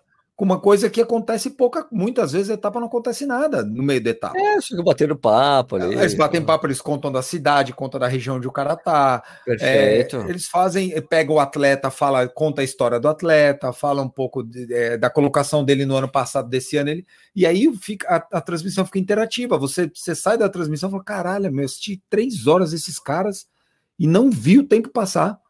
Mas, ó, isso aqui, uma coisa que eu aprendi bacana, assim, dessas transmissões não, não oficiais que eu faço, é que, pô, você, a, a televisão que faz a, a, transmissão de prova, ignorar completamente a interação com quem está assistindo é terrível. Não dá, hoje não dá mais é? para isso. Os caras gostam quando eu faço, porque eu fico lendo os comentários, fico trocando ideia, porque a prova demora para passar, vamos conversar, o cara faz pergunta, eu respondo, fica trocando ideia e tal. Não dá para ignorar, e dá para fazer muito isso sem parar. Né? Hoje não dá mais. Oh. O Tour de France, na transmissão da ESPN, eles usam muito isso. Muito, muito, Twitter, muito. Né? Ah, eu quando, fiz, eu, Twitter. Eu, eu, eu, quando comentei a, a Maratona de Praga, que foi bem de madrugada tal, eu, tava, eu sentei lá, daí era o Eli que tava narrando, daí tinha um computador assim, eu fiquei do lado, não, sério, e esse computador aqui? Ah, se quer usar, pode ligar. Deu. Mas eu posso usar o Twitter e ficar, a gente ficar incentivando o pessoal e eu fico monitorando aquele, claro, então ficava assim, respondendo pergunta da galera. Ficava ah, falando, é e a maratona de Praga foi boa para mim, porque eu tinha ido duas vezes para Praga, conheci um monte de coisa da cidade que eu aprendi lá, né? Das duas ah, vezes. Isso é legal. Fui, tinha guia turístico. Daí eu falei, ó, oh, tá vendo aquilo ali? aquele, aquele pêndulo ali, aquele relógio, ali tinha uma estátua do Stalin, que derrubaram quando caiu, quando caiu Isso. o muro, pô, derrubaram a estátua do Stalin, colocaram Isso. o relógio ali para ninguém esquecer, o cara, porra, que legal, essas, então dá para você colocar as informações bacanas. Para você, né? você deixar a transmissão do esporte interativa e deixar ela legal para a gente assistir, né? Esses caras da, os caras da ESPN, num, num ano do Tour de France, eles trouxeram um, uma pessoa que conhecia uma enóloga que ela falava dos vinhos da região onde a prova estava passando naquele dia. Ah, sensacional. Porra, pô, muito bacana, cara. Então, todo dia tava numa região, ó, essa região é tal, aqui os vinhos mais conhecidos são esses, a característica é essa, tal, tal, tal. Pô, que bacana. Pô, puta negócio bacana. Aí mostrava um castelo, pô, esse castelo aqui foi onde teve, do rei, fulano de tal, aconteceu isso, blá, blá, blá. Então, são coisas que você deixa a transmissão, porque você pegar um narrador de futebol com todo respeito, não tô aqui criticando claro, a, a, classe, mas eu tô falando, o cara que narra futebol, ele tem a dinâmica do jogo. Você bota ele para narrar corrida sem dar nenhum nenhum nenhum substrato pro cara, nem nada de, de agregador, o cara vai ficar narrando lá, e o PA agora, estão correndo, e aí o fulano tá não sei como. E aí você vê aquelas coisas, ah, a cara dele tá boa, ele parece que tá cansado, ele não vai. Pô, isso aí isso aí não é legal, né? Isso aí, arroz, transmissão... é, isso aí não deixa a transmissão interativa. Por isso que as pessoas não gostam de ver transmissão de maratona aqui no Brasil, né? Por isso que a gente não tem mais, né? A maratona de São Nem Paulo passava. Tem. A maratona de São Nem Paulo passava mais. inteirinha passava, hoje. Passava, tinha contrato com a Globo. Ah, contrato com a Globo. Mas agora, não. não, mas agora tem transmissão, porque agora tem transmissão pela web, é obrigatório quando tem é, selo. Isso, pelo menos quando, isso, né? Quando tem selo bronze, é obrigatório ter uma transmissão que no mínimo pela web da prova. Então eles Pô. têm uma estrutura, eles usam aí, eles fazem essa transmissão. Até uma vez quando eles foram fazer a coisa da milha lá, eles até me chamaram, oh, você não vem aqui? Eu falei, cara, não dá, tô, tenho um trabalho, eu não posso ir, né? Vem aqui, participa da transmissão. Eu falei, cara, não vou poder, não. Pô, eu lembro, cara, aquelas meia maratona do Rio. Puta merda, Pô, eles transmitiam tudo, hein? Pô, era legal pra cacete. Eu acordar, que você acordava pra ver. Frank Caldeira, toda aquela turma, Marilson. Isso, volta da Pampulha. Volta mas, da Pampulha. Também, mas, mas o problema dá também, mas tem, tem outra, outra coisa. É positivo ter, mas tinha a parte hiper negativa. Que faziam ah, que, que as provas largassem mais tarde. É. A prova larga, meu, eu larguei na Pampulha 10 horas da manhã, ridículo, é em dezembro. Isso é louco. Pô, 10 horas da manhã em Minas. Boa, então a coisa boa foi quando tirou a transmissão, eles começaram a colocar nos horários horário melhor de largada. É, é, porque a TV queria encaixar o, nego evento no esporte espetacular, lá no programa de ah, esporte. Ah, então, né? mas... Pô, puta ah, perfeito, usa o tape. Antes, pô. Usa o tape, não, é, olha, mostra a largada, depois coloca um tapezinho ali, faz um VT, acabou. Olha, teve ah. a prova, acompanhar ao vivo tem que ser mais cedo. É, é aquela coisa, né? É porque a, a, Globo fazia o contrário, em vez de se adaptar o horário que é bom para os atletas, ela queria que se adaptasse, adaptasse o melhor horário para ela. Pô, velho. Faz, fazendo um paralelo, o que, que eles fazem com o futebol? É a mesma coisa. Exatamente. O futebol no Brasil, cultura, né? o futebol no Brasil não é tratado como um entretenimento para a família. Como é que você marca um jogo? Eu, eu sou pai, eu levo minha filha em jogo de vez em quando. Como é que eu levo minha filha para ver um jogo de final de semana, de meio de semana? O jogo começa às 9h45, termina 11h45, até chegar em casa meia-noite e 40. Como é que a criança que estuda cedo vai num jogo desse? Pergunta se tem jogo de basquete nos Estados Unidos que termina depois das 10, 10 e meia da noite. Claro que não, nunca. é, cara, é raro, porque é um evento para ser um evento da família. Então você antecipa. Falou o estádio. É, aqui não, aqui eles pegam o jogo, como eles sabem que os clubes são todos falidos e todos dependem da verba da TV, eles pegam o horário que eles querem e falam: não, você encaixa o futebol na minha programação, e não o contrário. E não eu vou encaixar minha programação com o que é melhor para o atleta, para a torcida, para o entretenimento. É assim. É. Mas a gente sabe que é assim, né? É assim, não vai mudar. Não adianta. Isso aí é dar murro em ponta de faca. Não muda. Estuqueira, valeu, né? Tá bom, né? Falamos bastante. Tá bom. Falamos muito. Falamos bastante. Falamos bastante. Beleza, então, pessoal, como, você, como sempre, a semana passada eu falhei, eu tinha, tava todo pronto o podcast, puta, sei lá o que aconteceu, que acabou entrando só na terça-feira, o podcast, mas normalmente, né, se tudo dá certo, é sempre segunda-feira, às seis da manhã já tá postado para você ter o podcast fresquinho para escutar e para você usar no treino, a hora que você quiser. Beleza? Uma semana é com o Stuck, outra semana com o Nish. Stuck, obrigado, mano. Valeu, Sérgio. Valeu todo mundo que estão, as pessoas que estão nos ouvindo. Bom treino para todos aí e tenhamos uma semana tranquila. Valeu. Valeu, pessoal. Até a semana que vem. Tchau.